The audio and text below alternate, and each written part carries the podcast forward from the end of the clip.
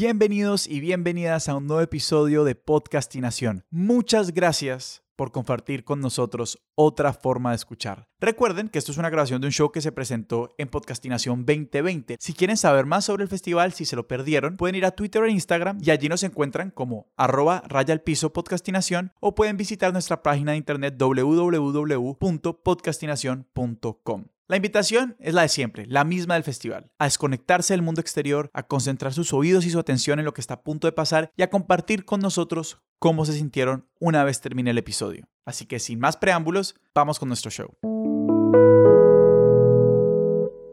Hola amigos de Podcastinación, yo soy Juan Dapu de Estúpido Nerd, que hago parte del equipo fundador del festival. Y yo soy Sara de Presento Podcast Expertos de Sillón y también hago parte del equipo fundador del festival. Antes de comenzar, queremos darles las gracias a todos por estar aquí y por compartir con nosotros esta otra forma de escuchar. Queremos aprovechar este espacio para contarles un poco sobre el festival. Meet and greet con los fundadores de Podcastinación, porque somos muy autoindulgentes con nuestro propio proyecto. Eh, y pues también queremos darle las gracias a todas las personas que han estado los tres días, que nos han acompañado en muchos niveles. Esto fue un sueño que inició casi hace tres años entonces vamos a contarles un poquito como la historia de qué fue y lo que esperamos que ocurriera este año y también como de lo que ha sido poder verlos a ustedes comentar, hacer preguntas, recomendar, emocionarse, conmoverse, reírse.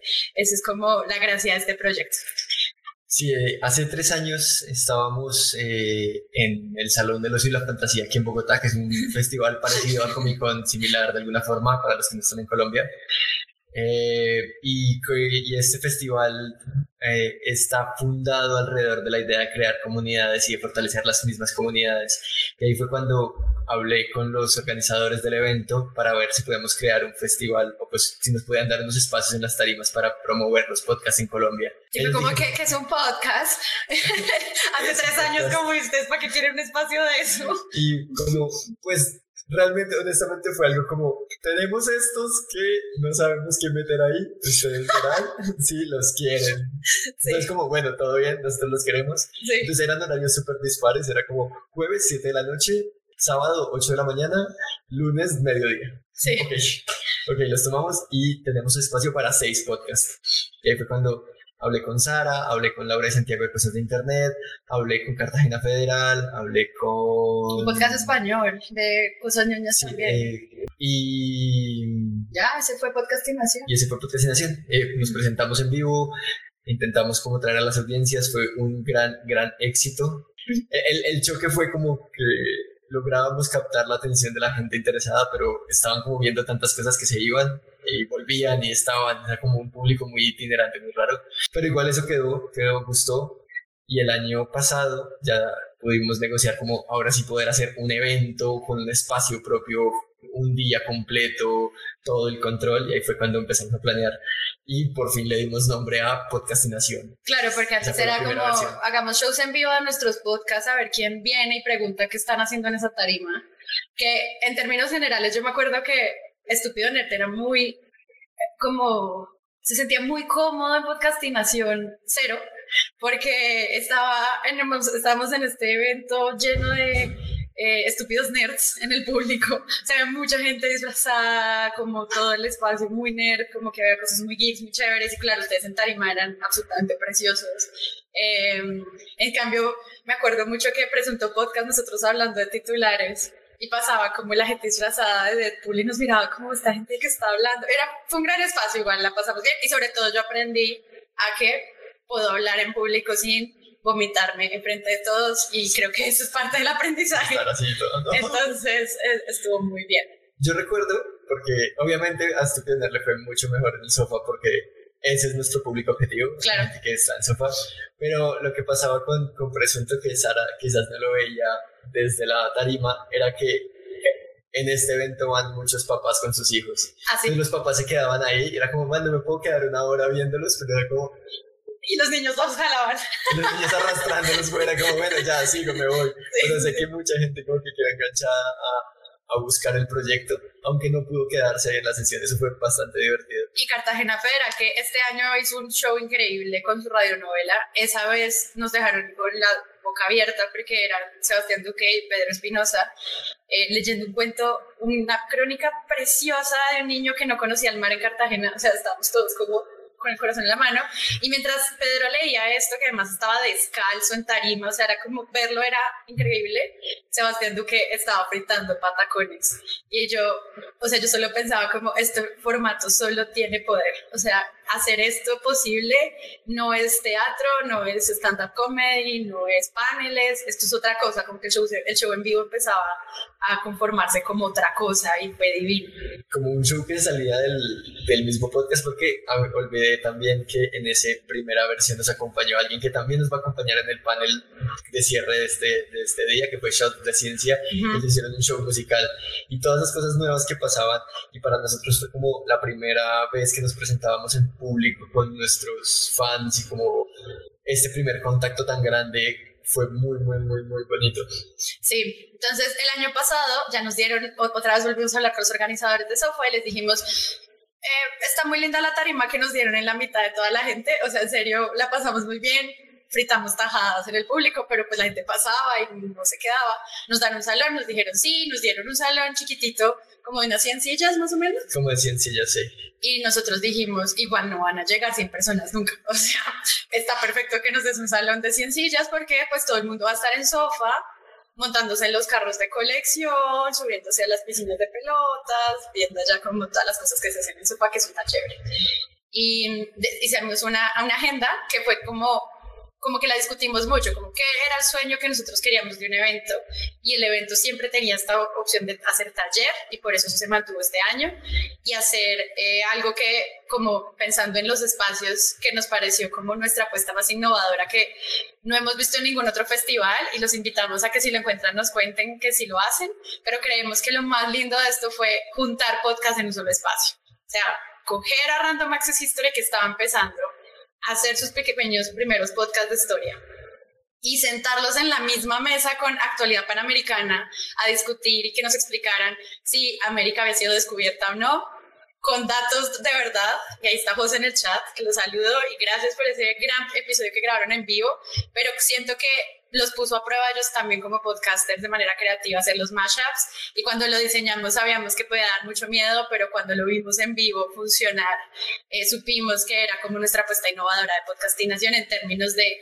hey, tú ya conoces actualidad panamericana, pero muy seguramente no conoces Random Access History, o tú conoces Random, ven y conoces, y esa mezcla fue increíble en vivo, o sea, para mí fue maravilloso, eh, me reí, aprendí, o sea, tenía todo lo mismo en ese momento, cosas de internet, de Laura Rojas y, Santiago Espinosa, con el 13%, hablando como de el proyecto del podcast, o sea, fue maravilloso los, los mashups de esa, de esa ocasión. Aparte de Sara y yo, como que planeamos esto como celestinos malvados, como vamos a ver los dos podcasts que no, no sean totalmente diferentes porque no, no podrían sacar nada, pero que existen tan lejos uno del otro que la gente diga, ¿Qué? ¿cómo podría salir algo bueno de, este, de esta mezcla? ¿Cómo podrían decirnos algo de esta mezcla? Y, y, salió, y salió muy bien. También juntamos a El Panóptico, que era un podcast de arquitectura con shots de ciencia. Entonces era como arte y ciencia mientras discutían, como de construcciones y materiales, como son temas que no abarcarían en sus podcasts normalmente, y eso fue muy, muy chévere. Claro, además éramos como de que va a hablar un podcast de arquitectura con uno de ciencia y terminaron hablando de la ciudad como organismo vivo. Y yo decía, ¿qué qué? ¡Wow! O sea, los podcasts, los mashups que ustedes vieron en esta edición virtual, así emocionante, pero frente a un saloncito con cien sillitas, que creímos que nos iban a llenar y se llenó. La gente estaba en el suelo, en las paredes, hacía calor. ¿Se acuerdan del contacto físico en los eventos? Eso estaba ocurriendo. Ya no se eh, puede. Ya no se puede. Eh, nos tocó, y de aquí sí nos están viendo de sofá, mil, disculpas porque nos presentamos, hicimos Presunto Nerd, donde hablamos de la industria, de cómo los medios entre cubren la industria de los videojuegos.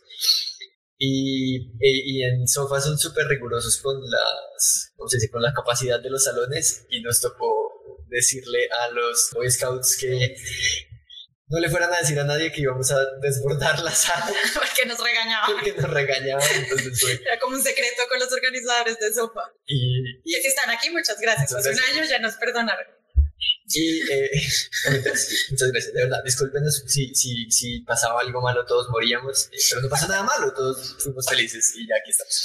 Pero también lo que sucedió fue que no, no teníamos el tiempo para hacer un taller como tal, entonces lo que dijimos fue hagamos sesiones de preguntas con gente que ya sepa hacer cosas, que, ya sepa, que ya tenga sus podcasts, que ya sabe y tiene experiencia.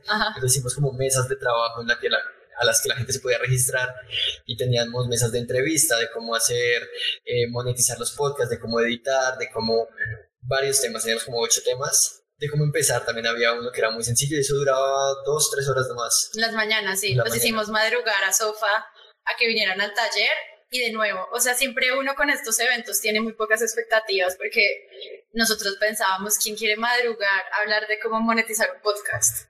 Un domingo, en pleno puente, eh, y llegaban.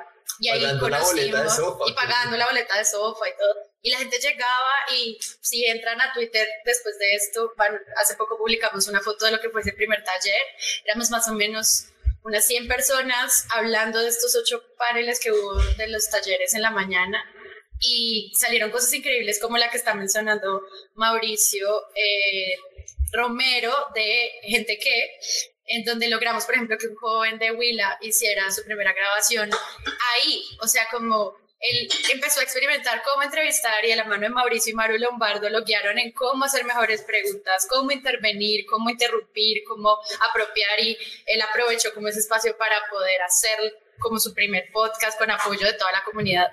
Y para nosotros eso era como un éxito siempre. O sea, yo estaba muy preocupado por ese muchacho, tenía como 15, 16 años y estaba solo en Bogotá, sí. solo en el sofá, como con las ganas de aprender, también me conmovió mucho y fue como en parte gracias a él y como a esa experiencia tan linda que tuvimos con esa persona que nos, como, nos marcó, que decidimos también este año darle el tiempo a hacer un taller en el que pudieras seguir las cuatro sesiones, porque lo que pasaba era que tenías que inscribirte a una, pero te ibas a perder las otras. Entonces no, había forma de, de, tener todos los talleres de, corrido, eran todos simultáneos.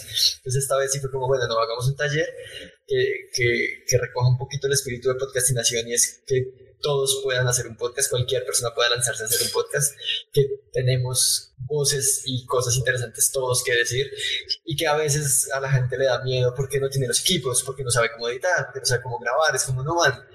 Hay herramientas sencillas, hay herramientas eh, fáciles de usar que podemos aplicar y que les podemos enseñar, les podemos compartir de forma gratuita para que empiecen y llenen más el mundo del podcast. Es maravilloso ver cómo todo el mundo le da ojos diferentes a temas eh, similares. Sí, entonces, pues eso fue Podcastinación 2019, quedamos súper cansados, pero la experiencia en vivo fue increíble, salimos tardísimo del sofá ese día y nos dimos cuenta que había mucho por hacer, entonces eh, más o menos por enero, febrero, volvimos a decir, bueno, hay que hacer Podcastinación 2020, pues, cambiar la marca, eh, vamos a hacer cosas impresionantes, ahorita hablamos un poquito del diseño porque yo estoy maravillada, y lo que empezamos a hacer fue pensar en términos de cómo ampliamos la voz que estaba sonando tan bogotana en el evento eh, que pues era fácil, o sea, para, piensen en términos de producción, qué tan fácil es invitar amigos que viven en la misma ciudad a que vengan a un evento.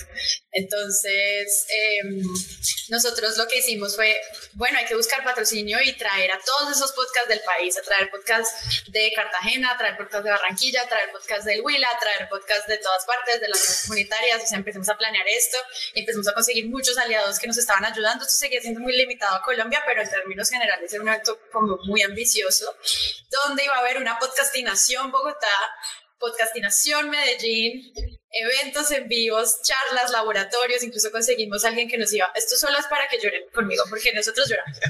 Eh, o sea, toda esta historia solo para eso. Y conseguimos incluso profesores que nos iban a prestar laboratorios de computadores para que la gente pudiera editar con un asesor y pudiera hacer montaje y pudiera hacer pruebas de micrófonos y aprender a montar un estudio, sonorizar, o sea, todo lo teníamos así perfecto y entonces estaban en marzo, pa, COVID.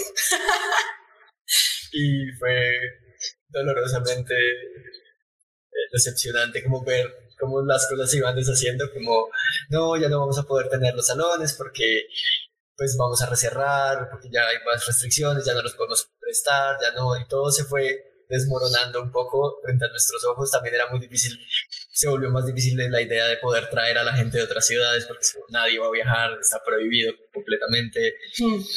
No, hay qué miedo, o sea, yo tampoco quería que viniera nadie. Como... como bueno, bueno, que, y llegó como junio, julio, y volvimos a hablar con Sara mientras ya como... Ya superándolo, sí, ya, dejémonos de lamentar. Sí, ya, el COVID no se va a ir. pronto al menos. Es que, antes de, llegar a la parte en la que retomamos, quiero que vuelvan a sentir la misma depresión que sentimos, que fue, o sea, imagínense el evento de Indomables del primer día, perdón, segundo día, en el Cinedomo de Maloca. Ah, bueno, listo. Eso fue. Ahora sí. Voy a contar lo que no pudieron vivir. lo que tampoco, yo tampoco pude vivir, pero es que yo me imagino, esto digo, Dios santo. Sí, hubiera sido hermoso. Listo. Eh, Entonces volvimos a hablar y dijimos, bueno, no, hagámoslo virtual. Y lo que hacemos es, ya no invitemos a más, o sea, armemos un equipo colombiano, pero tratemos de escuchar la mayor cantidad de voces posibles de toda Latinoamérica, de todos los que se hablan en español. Ya llevábamos como cuatro o cinco meses de, de virtualidad, ya todo el mundo sabía, estaba aprendiendo a, conectarse a Zoom, conectarse a mail, estar en reuniones, que los micrófonos, que las cámaras, que todo. dijimos, bueno, sí, el mundo se está acabando, todo es horrible, pero ¿cómo podemos aprovechar eso? ¿Cómo podemos sacarle lo mejor a esa situación tan horrible en la que todos estamos aprendiendo y todos estamos familiarizados con las videollamadas? Y, y eso lo que nos permite es traer gente de todo el mundo. O sea, lo, lo virtual nos dijo, nos rompió todas las fronteras, todas los limitantes de, de, transporte, de presupuestos y nada. Es como, man, ¿tienes un computador? Sí, porque grabas un podcast, entonces yo supongo que tienes un computador, que tienes una cámara, que tienes un micrófono. Pues conéctate por tu red y ya hablamos y hacemos un, un, festival en el que traemos gente. Soñábamos que esta vez no lo conseguimos, pero yo sé que el otro año vamos a conseguir de traer un podcast por país de habla hispana, desde México hasta Argentina, con España incluido, como al menos que haya uno de cada uno. Lo intentamos. Lo intentamos, lo intentamos. Entonces lo que hicimos fue, y acá es donde entra el momento de agradecimientos, armar un equipo de trabajo que se ha puesto la 10 todo el festival, que está compuesto por más o menos 10 podcasts, que son eh, desde expertos de sillón, Alejandro Cardona y Sebastián Rojas. Ya, ya, te, ya, ya. estás acá, o sea, te toca Hola, hola. Eh, muchas gracias al equipo de Random Access History, de Shots de Ciencia, de Pensar un Rato Miguel Hernández, Codementes con Martí Molina. Eh, las cuarentólogas también nos ayudaron, gente que también se metió a esta idea. Eh, Maru y Loro. El Loro, Maru Loro. Rodrigo con Loro. Maru y Loro. Maru y Loro. Maru y Roro. Maru y Roro con Rodrigo con Loro. Con Loro. Eh, no quiero que se me olvide ninguno, por favor. Creo que están todos. Creo que están todos. Y ese equipo lo que hicimos fue, empecemos. Y lo que empezamos a hacer fue escuchar podcast. Entonces, la primera parte de esta producción simplemente hizo que escucháramos más de 170 podcasts de todas partes y empezáramos a evaluar como quienes habían seguido, quienes no habían terminado, quienes habían superado pandemia, quienes tenían lo que parecía equipos en su casa, quienes podían como conectarse, tener una historia, aportarle como a estas discusiones que queríamos dar, como también en términos de derechos humanos, de inclusión, de género, de ciencia, em, y también gente grande que nos ayudara como a traer nombres para que a esos podcasts pequeños se pudieran escuchar. Bueno, fueron muchas decisiones muy difíciles de tomar, pero al final lo que logramos fue esta agenda que ustedes vivieron.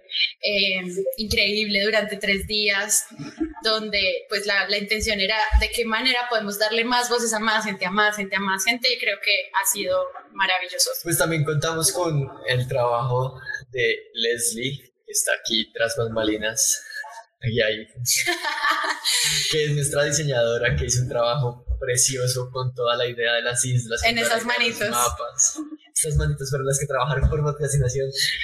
eh, como esta idea de romper las, las, los límites y romper las fronteras y tener como que todos somos un gran mapa, que todos somos, estamos como conectados de alguna forma, pero también cada uno es una islita, pero todo, todo se alimenta.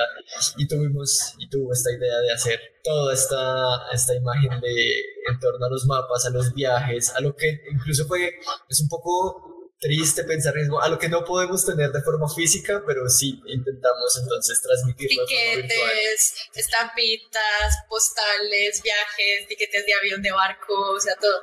Y estamos súper, súper contentos, quedamos súper felices con, con, ver cómo todo cogió forma, cómo todos, eh, todo el equipo estuvo con todo el corazón en la mano trabajando eh, y poniendo como su tiempo libre porque pues no, no teníamos o no tenemos los recursos como para pagar los sueldos y para hacer todo esto, pero sí el tiempo libre y las ganas de sacarlo adelante y así, así es que hemos trabajado con puro corazón, con puras ganas de, que, de llevarles a todos ustedes como voces nuevas, voces diferentes, historias nuevas. No, y además que había un reto adicional que era no solo como qué voces vamos a dar en la agenda, sino muchos de ustedes sabemos que están haciendo podcast y que darlos a conocer, entonces también por eso trabajamos muy de cerca con Laura Bate y Marcela Díaz de El eh, Café Podcastero, que es un evento genial de networking, poderlo tener también en Podcastinación fue como un alivio maravilloso para poder hablar con ustedes de frente y trabajar como muy cerca con eso y también con el trabajo que hizo 070 Sebastián Payán, pues que tienen hoy justo hay show de Sudacas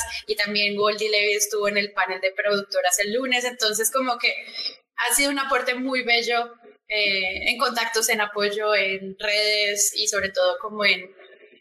Yo creo que la mayor experiencia y el mayor aprendizaje que nos han dado las raras ayer, Diana ahorita, todos nosotros es como háganlo, háganlo, háganlo.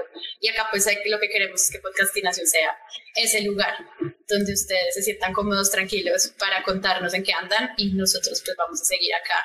Gracias de nuevo a todas las personas que vinieron a esta plataforma, que estuvieron entre los escenarios, en las sesiones, que fueron a la exposición, que fueron a las islas, vayan en todos estos lugares que creamos para ustedes con mucho cariño. Si tienen preguntas, es el momento porque ya estamos a punto de cerrar, porque son tan lindos, dice Miguel Hernández. Eh, porque nos ves con los ojos del corazón. Vamos, yo creo que los retos a ver en adelante para podcastinación es pensar en, cosas eh, en vivo, porque también tener un público que te da feedback. Yo lo hice el año pasado con Presunto en Casa Ensamble y es una experiencia increíble. Es algo que no se debe perder, pero también tenerlos a ustedes y cuando vemos las métricas de, de, podcastinación que nos dice que hay gente en Tailandia, en Kenia, China, en Sudáfrica viendo, decimos, oh, wow, o sea, estos son cosas con las que no contábamos y por eso como infinitas gracias también al equipo de podcasters españoles que se conectaban a Café Podcastero 9 de la noche, ellos estando a sus 3 de la mañana. Era increíble y maravilloso como poder tener eso. Y pues gracias a nombres tan grandes como Radio Ambulante y Las Raras, que fue como de una, estamos en el festival, nos encanta la idea que tienen, nos encanta y nos apoyaron desde el primer momento. Eh, de hecho, tuvimos una conversación con ellas, con Radio Ambulante, hacía un año, porque para, porque queríamos invitarlas al, al del año pasado, pero no sucedió, entonces ya fue como, bueno, vamos a invitarlas a este y estuvieron súper pendientes, propusieron ellas, ellos hacer los, las conexiones con, y escuchar los pitch, nosotros estábamos encantados de, sí, por favor, que la gente pueda hablar. Y nos preguntaban como, pero ustedes creen que sí puede funcionar y cuando apoyo llorando de felicidad, como es la mejor idea mundo. Porque además creemos que las tres personas que se presentaron en serio les sirvió, o sea, se presentaron muchísimas más, pero los tres ganadores, cuatro, en serio les va a servir un montón poder contar esas historias y dar, o sea, directo de estas personas, es increíble. José David Escobar hace la pregunta más chévere. Y es, me encantaría saber si hay más formas de ayudar a ser parte de la donación. Claro que sí, amigo. Botón de Expo. Hay dos botones, uno que dice Paki y otro que dice comprarnos un cafecito, eh, que son dos plataformas de donación. y pueden donar lo que quieran. Y aparte de la donación, compartir los podcasts que estuvieron invitados, escucharlos, darles apoyo, darles ánimo, apoyarlos en sus Patreons, apoyarlos en sus proyectos, en sus formas de financiación, estaría maravilloso para que todos estos proyectos sigan vivos. Eh, un año más, dos años más, tres años más. Sí, y frente a la invita participación del hilo que pregunta Katherine, em, yo le escribí a Silvia Viñas como la persona más profesional del mundo que si quería hacer este proyecto. Ella respondió de inmediato que sí, o sea, fue como un chat que ella respondió de una sí. Y yo estuve frente al mensaje un rato como, oh Dios, eh, eso fue lo que pasó. O sea, como recibieron la noticia, muy duro, fue, fue fuerte. lo mismo cuando las raras aceptaron, lo mismo cuando el equipo de pues, la vida es increíble, Liniers y aceptaron. Eh, lo mismo cuando los equipos pequeños, como muy guaso, historia chiquita, todos empezaban a decir, sí, vamos a hacer esto, vamos a hacer esto, indomables. Cuando de que se habla, dijo que sí, yo no lo voy a creer porque además para eh, Isabel era muy difícil conectarse. Entonces, era un reto además que ella estuviera y además abriendo el festival con Juan Serrano. O sea, demasiadas cosas como muy bonitas fueron saliendo y creo que al final salió todo bien. O sea, creo que los errores nadie los va a recordar. Nosotros sí, pero ustedes. Ustedes no. Pero nos vemos el otro año en Podcast Nación 2021. Espero podamos vernos en persona, saludarnos, que ya no hayan mascarillas, que ya no hayan tantos protocolos y si los hay, pues nos volveremos a ver de forma virtual. Queremos igual intentar que el el festival llegue a todo el mundo, que llegue otra vez a los que no pueden estar en Colombia, a los que no van a poder estar en las ciudades en las que queremos hacerlo en vivo. Entonces creo que yo me podría comprometer a lo volveremos a hacer virtual, de alguna forma virtual slash presencial, pero los que están en la ciudad puedan ir y los que no están puedan verlo igual, no se lo pierda nadie. Eh, nos vamos para la, el camerino. Ya. Y hasta ahí el episodio de hoy. Podcastinación es un proyecto de Juan Dapo y Sara Trejos y es posible gracias a un esfuerzo colectivo de una comunidad de autores, productores y radioescuchas de todo Iberoamérica que crece cada día más. Por supuesto, no sería posible sin el apoyo de todos ustedes, los que nos escuchan y los que han donado e ido a los distintos eventos. De nuevo, si quieren saber más, nos encuentran como arroba raya al piso podcastinación en Twitter y en Instagram o en podcastinación.com. Hasta la próxima.